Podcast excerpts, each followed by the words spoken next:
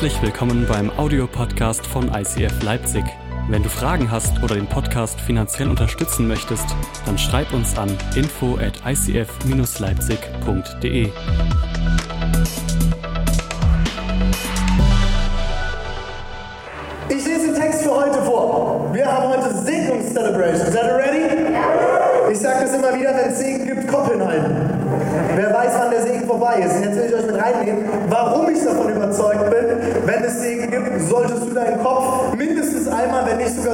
geht, hinhalten. Vielleicht auch so lange, wie du kannst. Weil ich glaube, im Segen ist etwas Gutes gelegen. Oh, ist das gut? Ist das gut? Hey, seid ihr ready? Ich brauche euch heute. Seid ihr ready? Come on, wir starten direkt ordentlich rein, okay? Nicht so, ah, mal gucken, was heute kommt. Direkt ordentlich rein und ich muss euch hören. Wir machen das heute gemeinsam. 1. Mose, Kapitel 32, die Verse 23 bis 29. Und ich lese aus der Hoffnung für alle.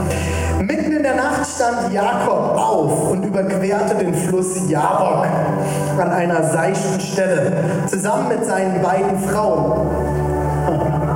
Der Glückliche, ja?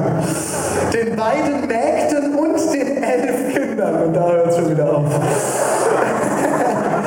Das gehört nämlich auch zu den mehreren Frauen dazu, nicht nur die Schuhe. Ne? Auch seinen Besitz brachte er auf die andere Seite. Nur er blieb noch alleine zurück. Plötzlich stellte sich ihm ein Mann entgegen und kämpfte mit ihm bis zum Morgengrauen.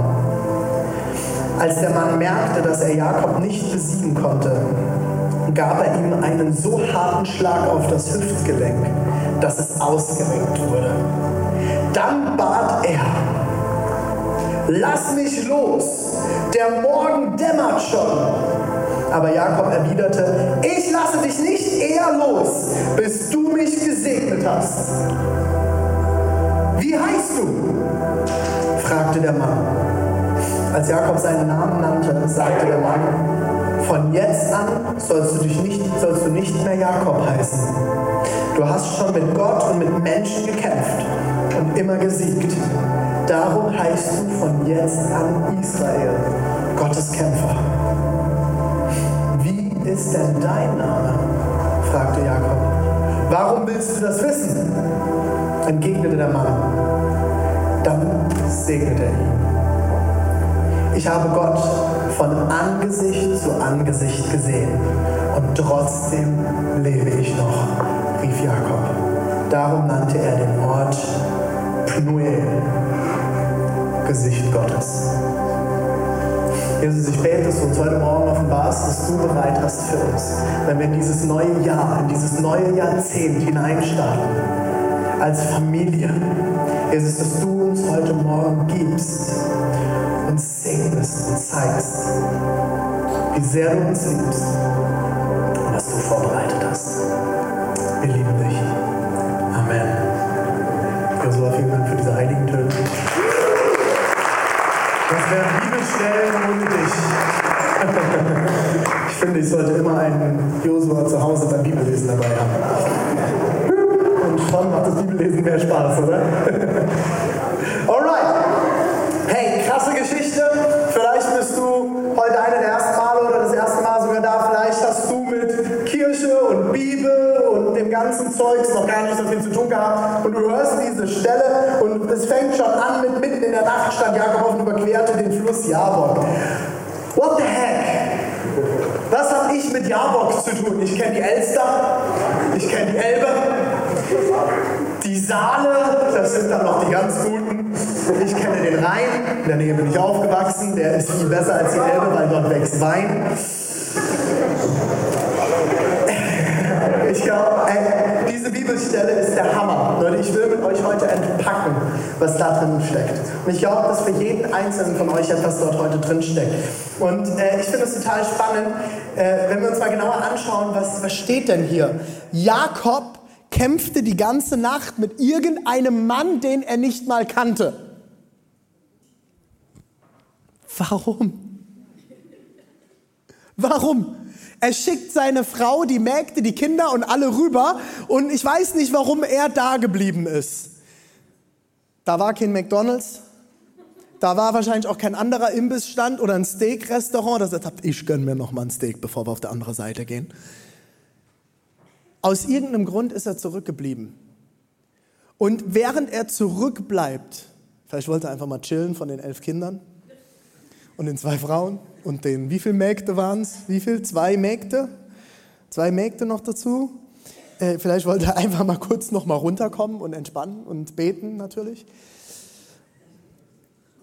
Aber er ist zurückgeblieben und in dieser Abenddämmerung taucht ein Mann auf. Und ich finde es ganz äh, interessant, am Ende des Textes heißt es, ich habe Gott von Angesicht zu Angesicht gesehen.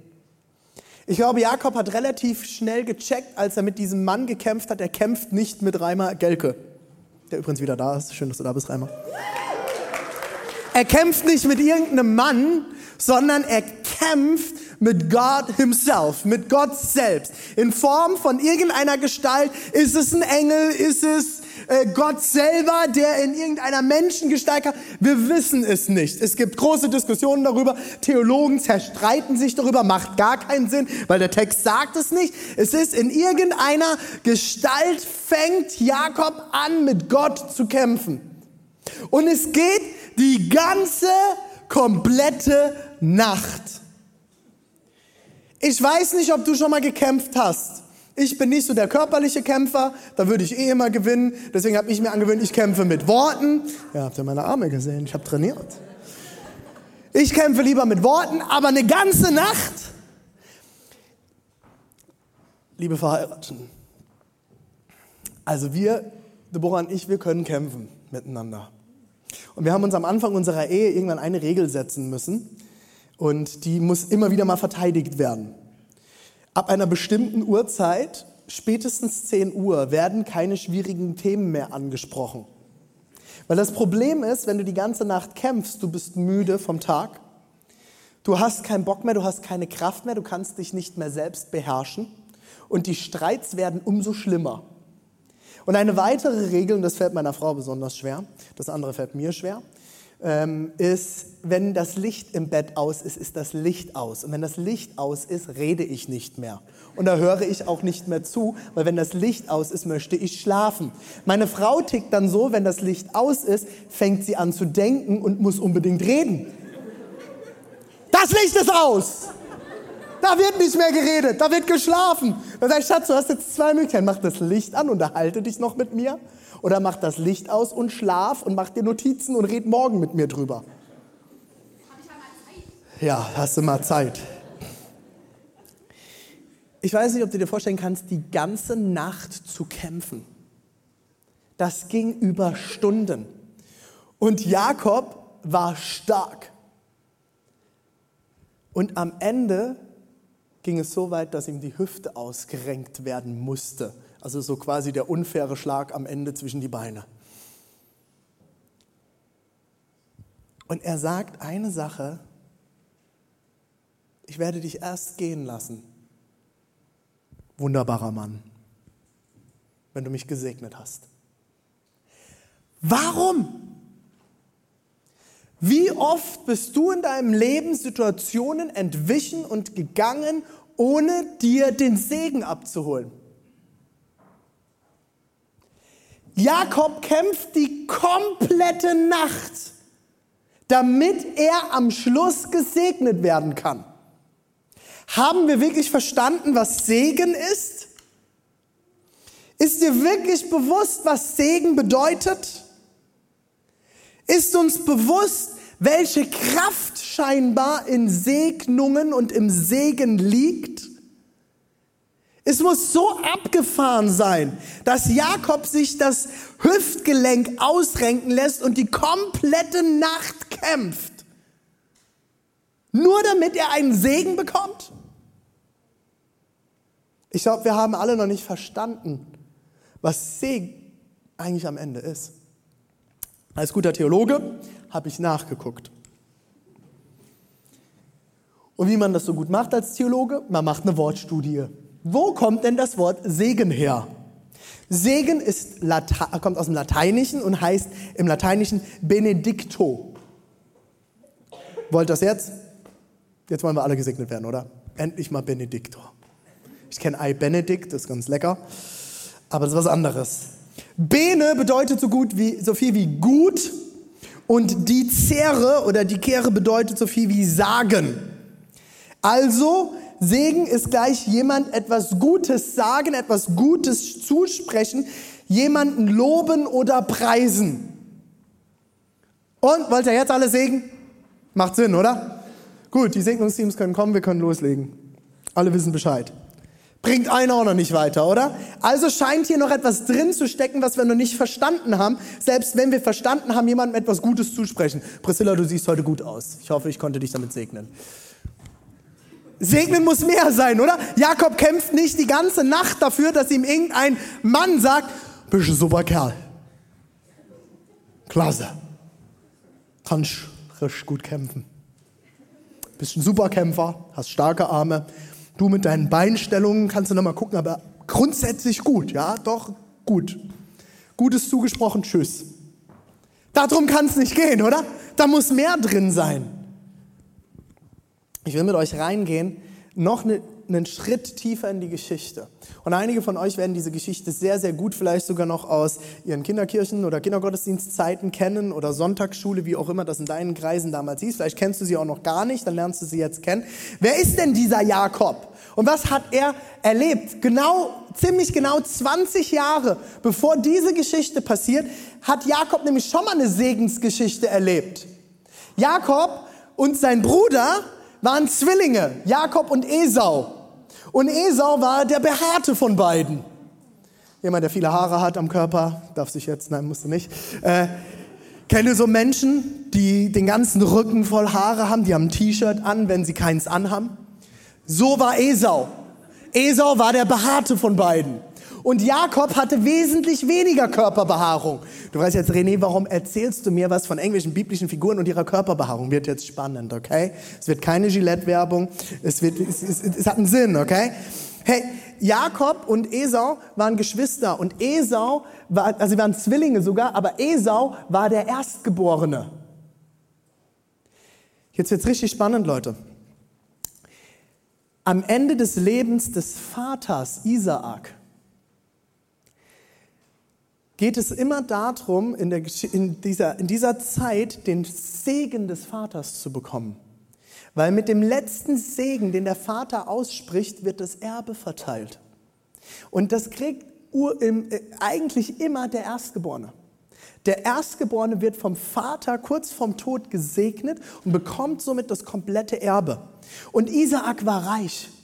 Isaak hatte tonnenweise Vieh hatte ein riesengroßes, ich nenne es mal für diese, für, damit du es ein bisschen mehr verstehst, für diese Zeit, ein kleines Imperium aufgebaut. Mit Schafen und Kühen etc. Das war das, was Gold wert war. Der hatte Mägde, der hatte Angestellte. Das, der Typ war reich. Und Esau würde all das erben. Aber Jakob hat gesagt, nee. Ich werde erben. Und ich werde das regeln. Und er hat sich ein Tierfell angezogen Jetzt kommt die haarische Geschichte. Der Vater war nämlich fast blind und ist zum Vater gegangen und hat ihn über, sein, über dieses Tierfell streichen lassen und der Vater dachte, er sei Esau. Und hat ihm den unwiderruflichen, unwiderruflich, der ist nicht mehr zurückzunehmen, den unwiderruflichen Erstlingssegen gegeben. Den Segen, der eigentlich dem Erstgeborenen zustand, hat er dem Zweitgeborenen zugesprochen und er ist nicht zu widerrufen. Sprich, Jakob hat sich 20 Jahre zuvor den Segen des Vaters erschlichen. Und jetzt wird es ganz spannend, Leute. Womit er scheinbar vorher aus Dummheit oder warum auch immer, weil anders kann ich es mir nicht erklären, nicht gerechnet hat, ist, dass Esau das natürlich nicht gefallen wird. Und Jakob ging auf die Flucht über 20 Jahre. Er ist geflüchtet zu seinem Onkel Laban, hat dann da noch um zwei Frauen gekämpft. Die Geschichte könnt ihr euch mal anschauen, super tolle Geschichte. Er musste erst die hässlichere heiraten, habe nicht ich so gesagt, steht in der Bibel. Dann hat er die schönere bekommen, hat für beide rund zehn Jahre gearbeitet. Krasse Geschichte, könnt ihr euch gerne mal durchlesen. Ähm, das Interessante ist, er ist geflüchtet, weil Esau ihn umbringen wollte. Das heißt, am Ende, er hatte rein gar nichts von dem Segen. Der Vater hat ihm den Segen zugesprochen und er hatte nichts davon, weil er eh flüchten musste. Und das ist die erste Lesson für mich heute zum Thema Segen. Die erste Lesson ist, wir können nur unter Gottes Segen stellen, was auch dem Wesen Gottes entspricht. Wenn du kommst und sagst, vielleicht bist du auch enttäuscht von Segnungen, vom Segen und sagst, ja, Gott hat mich eh nie gesegnet. Ein Teil, warum der Segen in deinem Leben vielleicht auch nicht geflossen ist, kann sein, dass du Segen für Dinge in deinem Leben oder für Situationen oder Handlungen in deinem Leben verlangt hast, die nicht dem Wesen Gottes entsprechen. Erbschleicherei, Betrug, Lüge, Streit, all das entspricht nicht dem Wesen Gottes. Also wird Gott es nicht segnen. Genau wie hier bei Jakob. Wenn du nicht gelernt hast für eine Arbeit, liebe Studenten, liebe Schüler, und du dann sagst, Jesus segne mich morgen mit allem Wissen, das entspricht nicht dem Wesen Gottes. Es sei denn, du bist nicht gegangen, weil du in der Kirche warst. Boom! Jetzt sagst du, René, und alle Eltern kriegen schon Schnappatmung. Hey, ich habe das erlebt. Ich habe mein, mein Fachabitur gemacht in dem Jahr, wo ich schon als Jugendpastor gearbeitet habe. Und es war das Jahr, wo ich am erfolgreichsten war, obwohl ich am wenigsten gelernt habe. Gott kann Dinge tun. Aber wenn du dich auf die faule, auf die faule Haut legst und sagst, Gott segnet mich, dann lese mal die Sprüche. Lies mal die Sprüche. Ein fauler Mann ist wie eine quietschende Angel an der Tür. Die nervt einfach nur. Du sollst sein wie die Ameisen. Ein tüchtiges Weib Könnt ihr mal lesen, die Verse. Sprüche, super, sind äh, knapp 31, 32 Kapitel. Kannst du jeden Tag auf dem Klo ein Kapitel lesen. Super, ist richtig gut. Kannst du ganz viel lernen. Wenn du etwas verlangst, dass Gott etwas segnet, wenn du verlangst, dass Gott deine Beziehungen segnet, deine Ehe segnet, was auch immer, deine Sexualität segnet, dein, deine Finanzen segnet, aber du betrügst auf der anderen Seite, du lebst nicht in den, in den Ideen, die Gott für dich bereit hat, wie soll er es denn segnen? Wie soll Gott deine Finanzen segnen, wenn du Steuern hinterziehst? Wie soll das funktionieren? Naja, gut, die paar Steuern, die er dahinter sieht, ich segne ihn trotzdem. Es entspricht nicht dem Wesen Gottes, es ist Diebstahl. Dann kann kein Segen fließen. Wir reden immer wieder darüber, hey, Gott, Malachi, die Stelle ist so klar und ich weiß, Finanzen ist immer ganz schwierig, wir Deutschen reden nicht gerne darüber, aber hey, die Bibel ist klar, bring deinen zehnten Teil ins Haus Gottes und dann werden die Tore zum Himmel geöffnet. Da liegt der Segen drauf. Aber warte mal, Segen ist doch ein Geschenk, da kann ich doch nichts für tun. Nein, du kannst nichts für den Segen an sich tun. Der ist Gnade. Aber du kannst nicht erwarten, dass Gott etwas segnet, was nicht in seinen Ordnungen passiert. Schatz, ich betrüge dich. Ich betrüge dich. Kannst du trotzdem mit mir zusammenleben und eine tolle Ehe führen? Kannst du das für uns segnen? Das wäre echt der Hammer. Das ist das, was wir dann mit Gott machen. Ich gehe als Ehepartner fremd und erwarte, dass der Ehepartner trotz, trotzdem das segnet. Funktioniert nicht, oder? Macht keinen Sinn. Das ist der erste Punkt. Die erste Lesson zum Segen. Wir können nur unter Gottes Segen stellen, was auch dem Wesen Gottes entspricht. Genauso wie bei Jakob hier. Er konnte keinen Segen empfangen, er konnte nicht den Segen des Vaters am Ende nicht mal genießen, weil es nicht dem Wesen Gottes entsprochen hat, das er betrogen hat. Zweite Lesson. Segen ist gleich Anteil an Gottes Kraft oder Gnade bekommen. Nach der Ermahnung kommt die Kraft und der Gnade. Wir müssen begreifen, dass wir immer im Kampf stehen. Gott hat einen genialen Plan für dich. Ich werde nicht müde, das zu sagen. Ich predige seit fast 15 Jahren. Und ich frage Gott immer wieder vor Predigten, hey, was soll ich sagen? Und Gott sagt mir immer wieder eine Sache und mich pisst es manchmal so derbe an. Sorry, wenn ich das so platt sage, aber es ist wirklich so, mich nervt das manchmal. Weil ich erwarte, ja, Gott gibt mir jetzt einen Bibelvers gib mir jetzt den Text, irgendwas, was ich den Leuten konkret sagen soll. Und Gott sagt mir immer wieder seit 15 Jahren, René, erzähl den Leuten, wie sehr ich sie liebe. Und ich denke so, Gott, come on, mal was Neues? Mal was anderes? Und Gott sagt mir das immer wieder. Und ich werde nicht müde. Und vielleicht sitzt du schon seit längerer Zeit in unseren Gottesdiensten und denkst jetzt, oh René, das hast du mir schon so oft gesagt. Ich erlebe es nicht. Hey, Fakt ist, es ist ein Fakt, dass Gott dich liebt. Er hat einen Plan für dein Leben. Er hat Dinge in dich hineingelegt. Er hat Potenzial in dich hineingelegt. Und nur du kannst das an den Tisch bringen, was du an den Tisch bringst. Du hast es in dir. Gott hat dich genial und mega, ich, ich finde keine Worte, geschaffen. Du bist gut. Nee, nee, ich nicht. Doch auch du. Und du und du und du und du. Gott hat alles in dich hineingelegt, was du brauchst. Alles. Es ist schon längst in dich hineingelegt. Aber wir sind im Kampf. Es gibt ein Problem. Es gibt einen Gegenspieler. Oh René, hey, hey, die Gottkiste finde ich geil. Ja, das ist cool. Aber jetzt kommst du mir mit dem Bösen? Ah, lieber Humanismus. Ja, es gibt auch das Böse, weil ohne das Böse ist das Gute gar nicht existent. Es gibt den Gegenspieler Gottes. Und vielleicht denkst du jetzt, ich bin verrückt. Halleluja, ich bin verrückt, weil ich glaube das. Ich glaube, es gibt den Gegenspieler Gottes, den Feind, Satan, Teufel, nenn es wie du willst. Und es geht nicht um ein kleines rotes Männchen mit Hörnern und einem Dreizack in der Hand, sondern es geht um eine wahre Bedrohung in deinem Herzen. Und wenn du ganz ehrlich zu dir bist, egal wie minderwertig oder wie stolz du als Person bist, Egal wie du dich grundsätzlich fühlst, wenn du doch mal ganz ehrlich bist, wir alle kennen diese Gedanken in unserem Kopf. Der Feind hat kein anderes Ziel, als dass dein Potenzial und das, was Gott in dich hineingelegt hat, zum Tragen kommt. Sein Ziel ist es, dich klein zu halten. Dein Ziel ist es, dich kaputt zu machen. Und es gibt, es gibt viele Wege dazu. Es gibt den Minderwert, dass du dich nur bescheiden fühlst.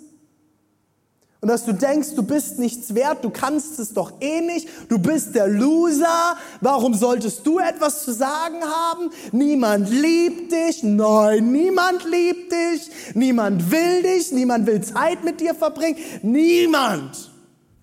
Oder du bist der Stolze, oh, ich bin so geil, mit mir wollen alle Zeit verbringen, wer mit mir zusammenkommt, der wird Segen erleben. Die sind meistens weniger als die anderen, aber davon würden wir auch nicht so viele aushalten. Es ist egal, in welche Richtung es bei dir passiert. Beide Seiten dienen nur dazu, dich zu zerstören. Weil du am Ende nicht zu dem Potenzial kommst, zu dem du eigentlich geschaffen bist. Und das ist es, andere zu lieben. Für andere ein Segen zu sein. Andere zu unterstützen. Dass du in dir stehst. Dass du in Freiheit hineinkommst. Dass du in Frieden hineinkommst. Dass du mit dem, wer du bist, in Peace kommst. Dass du merkst, hey, ich bin eine leise Person. Und das ist okay. Ich bin laut. Und ich musste lernen durch den Heiligen Geist, das ist okay. Und wenn ich für dich zu laut bin, ich verstehe es. Ich empfehle dir gerne Predigten in dieser Stadt mit leiseren Pastoren. Wir lieben sie. Ich bin laut. So bin ich. So hat Gott mich geschaffen. Und da liegt mein Potenzial drin. Und so hat Gott Potenzial in dich hineingelegt. Und jetzt kann ich das verurteilen und mich klein machen. Ja, ich bin halt immer der Laute, bla bla bla bla bla. Oder ich kann sagen, oh, weil ich laut bin, bin ich der Beste. Beides ist eine Lüge und beides wird mich zerstören. Du sollst Anteil an Gottes Kraft und Gnade bekommen. Das ist Gottes Idee.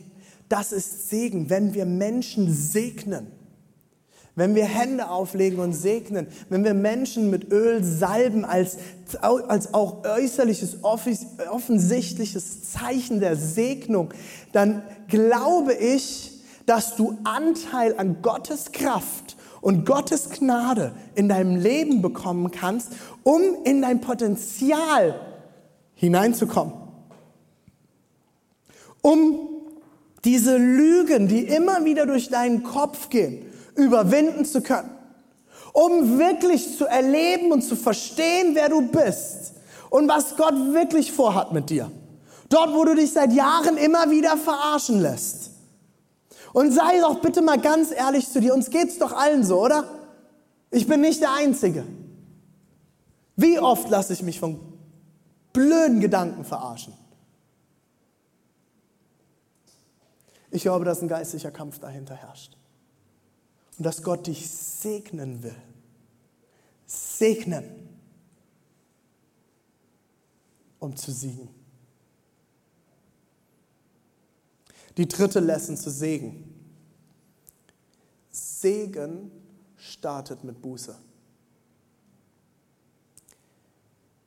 Ich glaube, Jakob hat über 20 Jahre Kampf gebraucht, um demütig vor Gott zu kommen und zu sagen, ich gehe erst, wenn du mich segnest. Ich werde diesen Ort erst verlassen, wenn du mich gesegnet hast. Wisst ihr warum? Was ist denn Buße? Buße bedeutet Umkehr oder Umdrehen. Ich kehre um, ich drehe mich um, so habe ich gehandelt, ich drehe um und gehe jetzt in die andere Richtung. Was ist passiert? Jakob hat sich umgedreht vom Lügner und Betrüger zum Bittsteller, zum Betenden, zum Empfangenden. Von ich nehme mir, was ich brauche, zu ich brauche dich, Gott, segne mich. Er ist von ich nehme mir, was mir zusteht, zu ich nehme, was du mir geben willst. Segne mich. Er ist von ich nehme mir, was ich will. Findet ihr euch in den Aussagen? Ich finde mich da drin. Ich nehme mir, was ich will. Fühlt sich doch gut an, oder? Wenn es sich gut anfühlt, kann es nicht verkehrt sein. Kennt ihr diese Aussage? Folge deinem Herzen. Folge deinem Herzen. Dann wird alles gut werden. Für alle, die es nicht verstanden haben, es war ein Kotzgeräusch. Was ist denn das für ein Pastor? Ein lauter. Und ein verdammt ehrlicher. Soll ich dir was sagen? Diese ganze Gülle wird dich nirgendwo hinführen, außer zur Erfüllung deines Herzens. Nicht. Weil in unserem Herzen geistern ganz schön viele bescheuerte Dinge rum, wenn wir mal ganz ehrlich sind. Wenn ich immer nur meinem Herzen folge, folge ich ziemlich viel Gülle. Und am Ende vom Gülle ist ein Gülleloch. Ich bin auf dem Land aufgewachsen. Kennt ihr ein Gülleloch? Das ist vorm Stall und da läuft die ganze Gülle rein. Und das wird dann abgepumpt in den Güllewagen und dann aufs Feld transportiert und dann stinkt es überall. Jetzt noch mal ganz ehrlich, so oft sind wir so, wir folgen der Gülle in unserem Herzen, dann wundern wir uns, dass wir irgendwann im Gülleloch schwimmen und dann werden wir schön von dem Ding eingesaugt und dann besprühen wir die ganzen Felder um uns herum und alles stinkt und wir wundern uns. Unser Leben stinkt. Die Bibel sagt, wir sollen ein Wohlgeruch vor dem Herrn sein.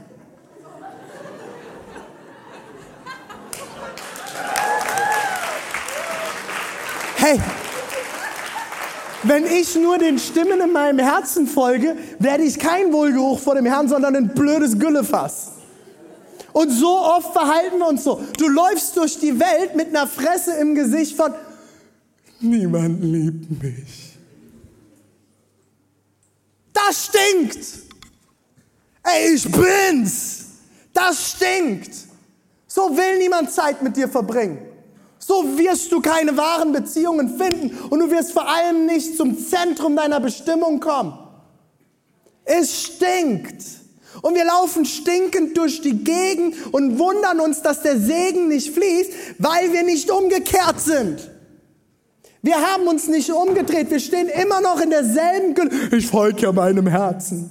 Es fühlt sich doch alles gut an. Liebe kann nicht verkehrt sein. Liebe bedeutet auch manchmal zu erziehen. Liebe ist nicht immer alles gut, gell? Liebe bedeutet auch, dass ich meinen Sohn an die Hand nehme, ihm bei der Hand nehme, ihm in die Augen schaue und sage, so nicht. Weil dadurch mache ich ihn gesellschaftsfähig. Dadurch mache ich ihn fähig, mit anderen Menschen in Kommunikation zu gehen. Und genauso ist Gott auch manchmal mit uns. Und er kämpft, er kämpft die komplette Nacht mit Jakob. Und Leute, das ist der Kampf, der äußerlich sichtbar geworden ist. Davor hat Gott 20 Jahre lang schon mit Jakob gerungen. Weil Gott hatte einen riesengroßen Plan mit Jakob und Jakob rafft's nicht und denkt sich, hey, ich, ich, ich hol mir mal meinen Segen ab. Und Gott denkt sich, du Idiot! Wie blöd bist du eigentlich, Jakob? Ich habe doch einen Segen für dich bereit, der viel, viel größer ist. Raffst du es nicht? Sag mal, raffst du das nicht? Du raffst das echt nicht, Jakob. Ich habe einen viel größer. Na ja, gut, dann geh halt nochmal 20 Jahre extra Runde. Lauf halt weg, dein Bruder wird dich nicht umbringen, ich sorge dafür. Ach, du findest deine Erfüllung jetzt in den zwei Frauen da? Du raffst nicht, Jakob, ich habe viel mehr für dich bereit. Und Jakob hat 20, 20 Jahre gebraucht. Hey, ich bete, dass du nicht 20 Jahre brauchst. Ich bete heute, dass du nicht 20 Jahre brauchst, dass wir uns 2040 hier wieder treffen und sagen, René, jetzt habe ich es gerafft. Ich bete wirklich, dass du nicht 20 Jahre brauchst. Aber wenn du sie brauchst, nimm sie dir. Gott nimmt sich die Zeit. Gott ist geduldig.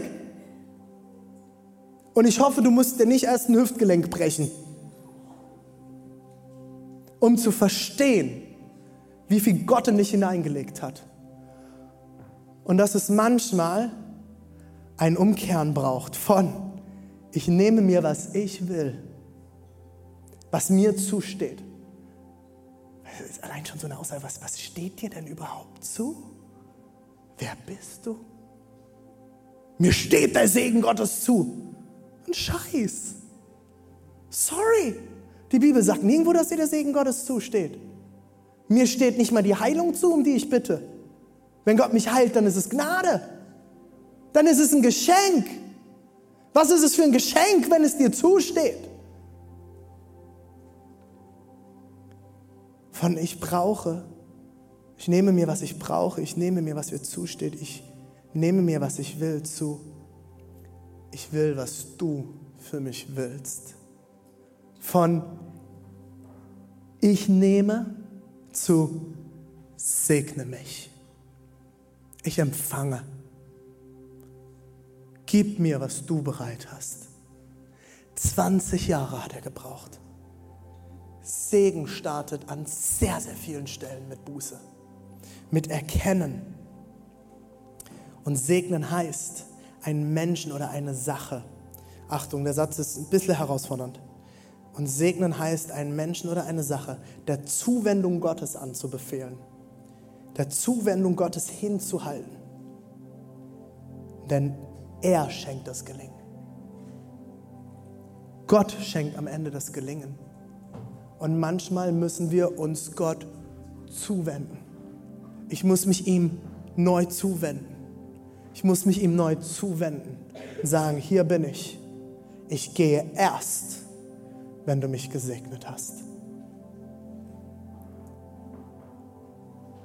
Mein vierter Punkt. Im Segen steckt immer Identität. Wenn wir Menschen segnen, sprechen wir Gutes aus. Wir sprechen Göttliches aus. Wir sprechen Wahrheiten aus. Wir sprechen wahre Identität aus und wir brechen damit die Lügen des Feindes im Leben von Menschen. Hier in der Geschichte geschieht es total krass durch eine Namensveränderung. Wir haben Jakob. Jakob ist hebräisch und bedeutet so viel wie Gott möge schützen. Gott ist Schutz, Gott gibt Schutz. Und am Ende der Geschichte kriegt er einen neuen Namen. Israel. Hä, Israel ist doch ein Land. Israel ist doch ein Volk. Ah, ah, es fing alles an bei Jakob. Von Jakob, Gott möge schützen, zu Israel, was so viel heißt wie Gott kämpft. Gott möge für uns streiten. Gott herrscht. Gott möge herrschen. Sagen Sie, hä, der erste Name war doch schon cool. Stell dir vor, immer wenn du dich mit Freunden triffst, die sprechen dich an mit, hey, Gott möge schützen, wie geht's dir? Und dann heißt es, hey Gott kämpft, komm mal rüber.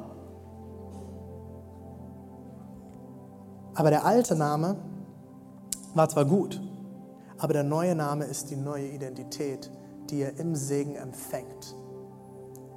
Vorher hat, Gott, äh, hat Jakob selbst für seinen Sieg gekämpft. Erinnerst du dich? Er hat selbst sich den Sieg genommen. Ab jetzt kämpft Gott für ihn. Twist von ich nehme mir alles zu, Gott kämpfe für mich. Ich gehe erst, wenn du mich gesegnet hast. Ich gehe erst, wenn du gewonnen hast. Nicht ich werde siegen, sondern du wirst siegen. Und wer ist denn dieser Israel? Wer ist er denn? Ich lese euch mal seine Kinder vor. Ruben, Simeon, Levi, Judah, Dan, Naphtali, Gad, Ascha, Isascha, Sebulon, Josef, äh, äh, einen habe ich übersprungen, und Benjamin. Zwölf Stück. Es sind die Kinder Jakobs. Es sind die Enkel Isaaks. Es sind die Großenkel Abrahams. Isaak, Abraham und Jakob oder Israel sind die großen Erzväter. Wer sind die Kinder? Es sind die zwölf Stämme Israels. Es sind die zwölf Stämme Israels. Aus Israel, aus Jakob als Israel wird das Volk Israel entstehen. Das Volk Israel ist die Geburtsstätte des Messias, des Retters Jesus Christus. Aus dem Stamm Juda, einer der Söhne Jakobs, wird Jesus hervorkommen. Wird David hervorkommen der König, der beste König des Volks. Leute, der Stammesvater, von dem aus das Volk, das ganze Volk Israel ausgehen wird, das ist Jakob. Das ist seine neue Identität. Es ist der Beginn etwas Großem. Gott vollzieht seinen Plan. Er gründet Israel auf den Schultern eines Betrügers. Sein Volk wird auf den Schultern eines Betrügers gegründet. Jakob. Jesus wird geboren aus dem Stamm, aus dem Volk, das gegründet ist auf einen Betrüger.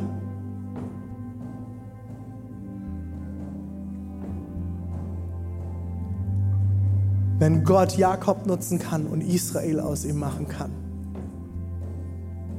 was kann er aus dir machen? Ich habe gestern ein lustiges Bild in der Gruppe gepostet. Wenn du dir überlegst, was Gott alles aus Kartoffeln machen kann. Chips, Pommes, Kroketten, Bratkartoffeln, Salzkartoffeln, Pellkartoffeln. Was kann er alles mit dir machen? Wow, oder? Die. Boom. Drop that bomb. Jetzt seid ihr begeistert, bei Jakob nicht oder was?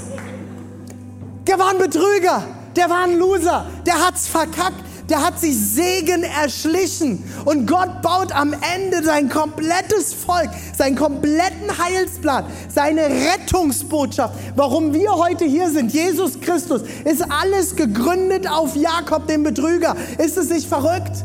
In, nur weil er in diesem Segen, in diesem Kampf, den er dort hatte, eine neue Identität angenommen hat für sich. Ich bin nicht mehr Jakob. Ich bin nicht mehr der, der für sich selbst kämpft, sondern ich bin jetzt Israel und Gott kämpft für mich. Und Leute, jetzt kommt der, jetzt kommt der Schluss, okay? Und dann werden wir euch segnen. Jetzt kommt der Schluss. Und ich hoffe, ihr habt jetzt schon Bock auf den Anteil an der Kraft, an der Gnade, umzukehren und den Segen und die Identität zu empfangen, die Gott für euch bereit hat. Fünfte und letzte Lesson. Jakob segnet kurz vor seinem Tod in festem Glauben die beiden Söhne von Josef. Auf seinen Stab gestützt betet er Gott an. Am Schluss, am Ende von Jakobs Leben wird nochmal so klar ein Punkt betont. Und das ist die fünfte Lesson. Du bist gesegnet, um ein Segen zu sein. Segen ist niemals für dich alleine gedacht. Segen ist immer dafür gedacht, verteilt zu werden, ausgeteilt zu werden, weitergetragen zu werden. Wir wollen für dich beten, dass du für 2020 Anteil an Gottes Kraft und Gnade bekommst. Durch dich, durch dich werden Menschen Anteil an Gottes Kraft und Gnade bekommen durch dich, wie du heute hier sitzt und vielleicht von dir klein denkst, durch dich werden Menschen 2020 Anteil an Gottes Kraft und Gnade gewinnen. Das ist mein Gebet für dich für heute. Und äh, ihr könnt mir die drei Boxen mal bringen. Wir werden uns jetzt Zeit nehmen. Ich fasse noch mal zusammen. Die erste Lesson ist, wir können nur unter Gottes Segen stellen, was auch dem Wesen Gottes entspricht. Überleg dir, wo stehst du noch an Punkten, wo du nicht unter dem Segen Gottes läufst. Und dann gib es Gott ab. Denn Segen bedeutet am Ende, dass du Anteil an Gottes Kraft und Gnade bekommen wirst. Um zu überwinden, um abzugeben, um und Segen startet aber ganz oft mit Buße. Vielleicht ist es für dich heute dran, an irgendeiner Stelle noch umzukehren, Gott etwas hinzulegen. Hey, Jahresanfang, Jahrzehntsanfang, heute enden Dinge und heute beginnen neue Dinge. Es liegt an deiner Entscheidung. Du bist am Ende die Summe deiner Entscheidungen, ist dir das bewusst? Wenn du Entscheidungen triffst, wird sich etwas verändern. Du hast es die Tage noch in einem Film gehört, es war so ein genialer Satz. Die Welt wird nicht verändert durch Leute, die rumsitzen, sondern Menschen, die Entscheidungen treffen. Und vielleicht ist es dran, heute Entscheidungen zu treffen.